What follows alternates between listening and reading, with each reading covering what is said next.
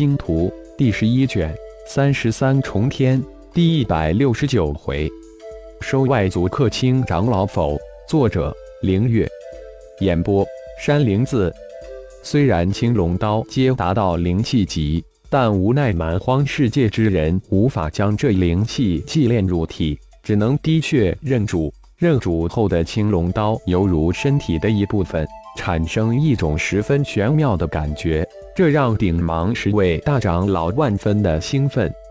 自青龙刀认主后，顶芒十人可吃喝拉撒都将十五长的青龙巨刀带在身上，背于背后。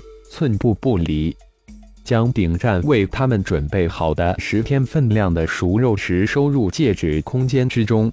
顶芒、顶空等十人第一次离开的地空间，从白雾迷蒙的树林之中窜出来。顶芒老哥，感觉仿佛昨日一般，真不敢相信眼前。一出树林，顶牙大师感叹道：“是啊，我想再与雀上老哥他们见面。”只怕谁也无法认出我们来，这都要感谢顶芒老哥无比前瞻的决定。顶金也感叹的接口附和道：“没错，我感觉这是我一生中最伟大、最英明的决定。现在才算是真正的开始。各位老弟，没有规矩不成方圆，以后大家都以长老称呼。”顶芒摸了一下自己饱满的脸庞，再看看自己的双手。拍了拍自己硬硕的胸膛，笑道：“顶芒大长老说的对，我们现在都是德部落的大长老，自然要有大长老的规矩和身价，不能丢了部落的颜面。”鼎明也郑重的应道：“走，先去探访一下我们的老朋友们。”鼎忙说完，带头疾奔而去。几百几千公里的路程，对于已经达到八级顶峰。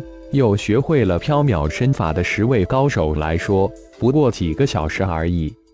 一没想到我们出门就碰到好运，居然碰到一头被小世界卷进来的蛮荒凶兽。奔航在前面的顶芒突然发现前方凭空落下一头蛮荒铁背巨蜥，惊喜的叫道：“六级的铁背独角巨蜥，真好运，足够我们十人大吃半个月了。”身后的顶空也是兴奋莫名，正好血祭一下我的青龙刀。顶芒大喝一声，背后的青龙巨龙如有灵性一般从背后的刀套之中跃出。看刀，顶芒一跃而起，双手执刀，快如闪电。青龙刀吞吐出的刀芒瞬间将六级的铁背独角巨蜥大头劈为两半，鲜血四溅。好犀利的刀芒！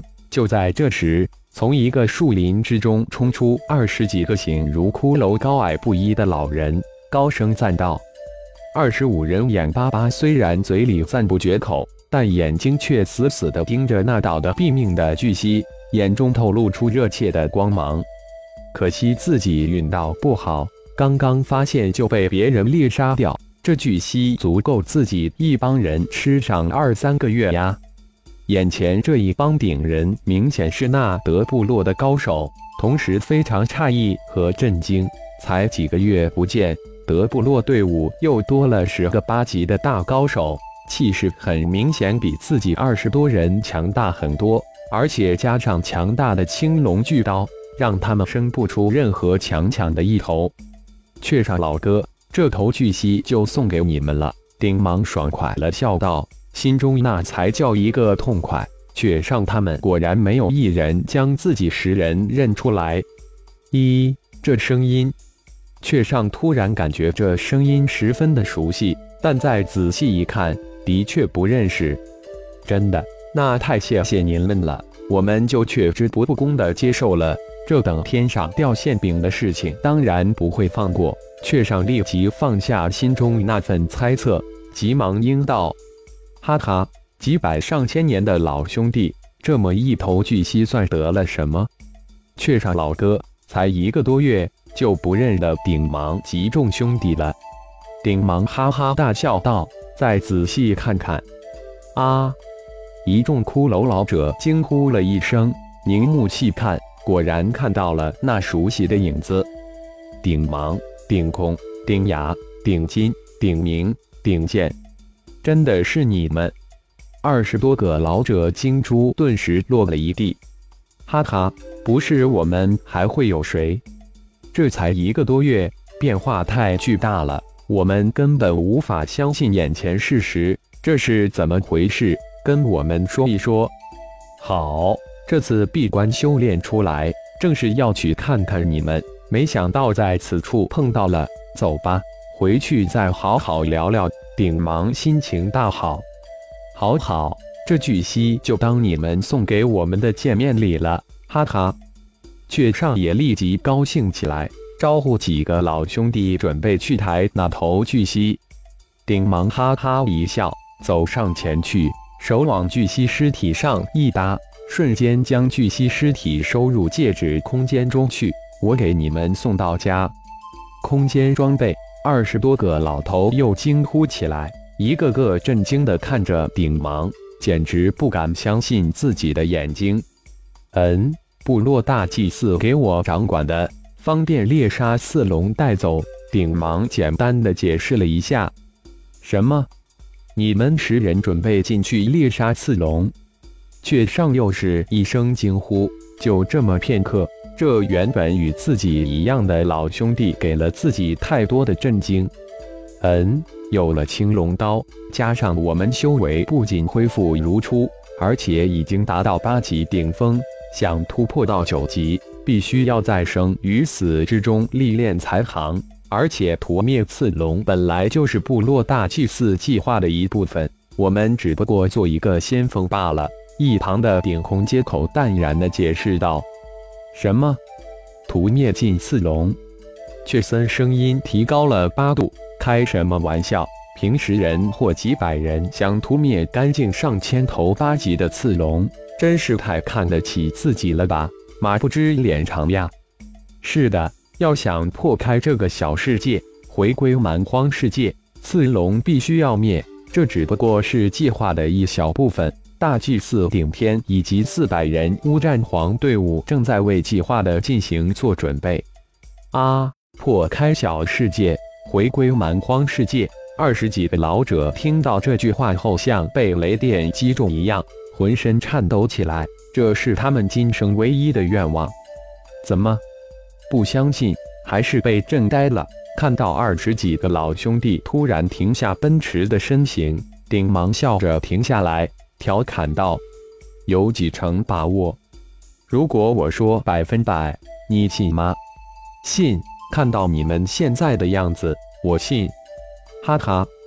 重归待了数百上千年的地底洞穴，顶芒等人是感慨万千。数百上千年的坚持，终于等来了机会。那五个原本有一项但犹豫的顶人老者眼中热切，几乎将顶芒十人融化掉。”如顶芒十人所料，根本无需顶芒等人劝说，五人一脸热切、一脸忐忑地向顶芒表达了自己的想法。鼎力老哥，我知道你还怀念着财部落，总想有朝一日回归你的部落。在岁月的流逝之下，物是人非，部落还是当年的部落吗？部落还会有人记得你吗？神马都是浮云，活着出去。登上神坛，一览众山小才是真。顶芒没有回答鼎力这位老哥的问题，而是如同劝慰自己一般，满是感慨和希望。上千年的坚持，让我等到这个千年难遇的机缘。自从见到大祭司顶天，他让我重新有了信心，相信跟随着他，我一定能登上从前可望而不可及的神坛。顶芒似乎是自言自语，但从他那刚毅的脸上能看到那强大到狂妄的信心和勇气。鼎力五人似乎被顶芒的自信勇气感染，陷入一种反省自责的状态之中，好一会儿才抬起头来。顶芒老弟，听你一言，我茅塞顿开，请将我引荐给大祭司顶天。如果真如你所言。无论什么条件，我都跟着他。鼎力这一句话斩钉截铁一般。鼎力老哥，你总算想通了。不过我不能给你打任何包票，一切等你见到大祭司顶天才能有结果。请你相信我，坚定你的信念，一定会有一个让你满意的结果。拍了拍鼎力的肩膀，顶忙给他一个肯定的语气。几位老弟想通了吗？如果真的想通了，等下跟我们走。